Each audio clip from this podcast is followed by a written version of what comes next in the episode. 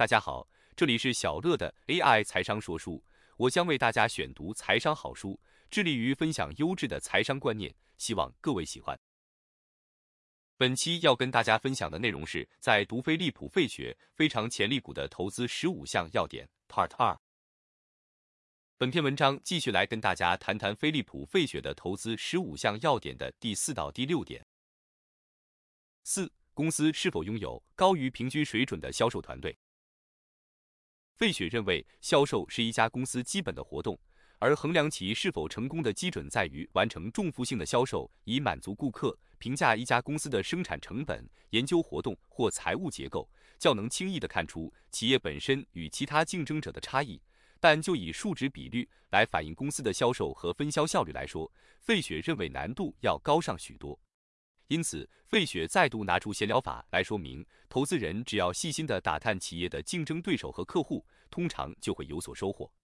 费雪于此也强调，一家公司的生产、销售与研发是企业成功的三大基石。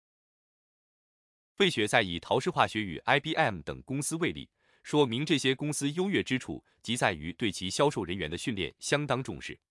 最后，费雪又再一次强调，如果一家公司想要有长期的稳定成长，必然不能缺少强大的行销团队，这也提供了我们更好的检视一家公司是否值得投资的论据。五公司有没有高利润率？谈到利润，费雪以为一家多年来利润伴随住销售额成长的公司才是理想的投资标的。因此，调查公司的利润第一步就是要检视利润率，确定每一元的销售收入创造了多少营业利润。费雪提出，追踪一家公司的利润率不能只看一年，而是要连续追踪多年，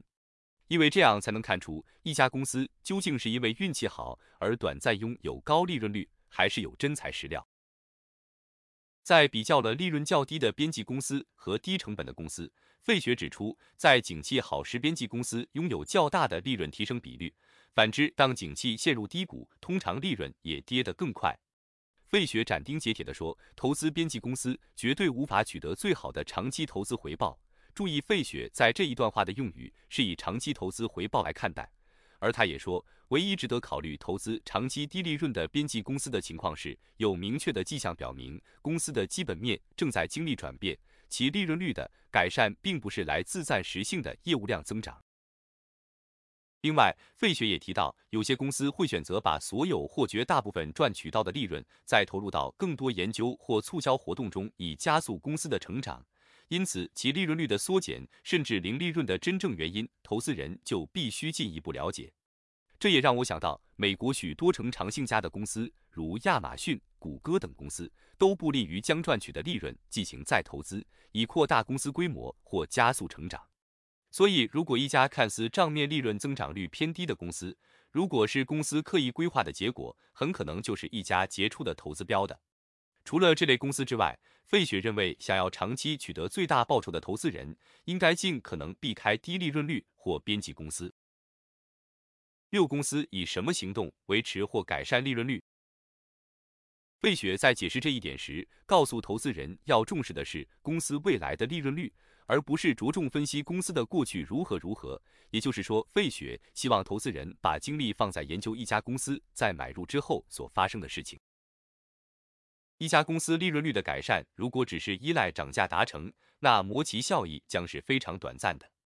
费雪更为看重的是，一家公司利润的改善来自于持续的资本改造或是产品工程的努力。买股者应该关注的是一家公司在减低成本与提高利润方法上的巧思。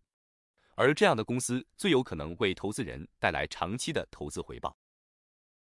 以上三点，费雪从公司的销售能力、创造高利润能力、改善或提升利润率的方向来说明。从中我们必须了解到，如果一家具有这三种潜能或实际而为人所忽略的公司，值得投资人投入心力进行研究。以上就是本期跟大家分享的内容，感谢您的聆听。如果你喜欢我们的频道，请记得追踪我们并留下五星好评。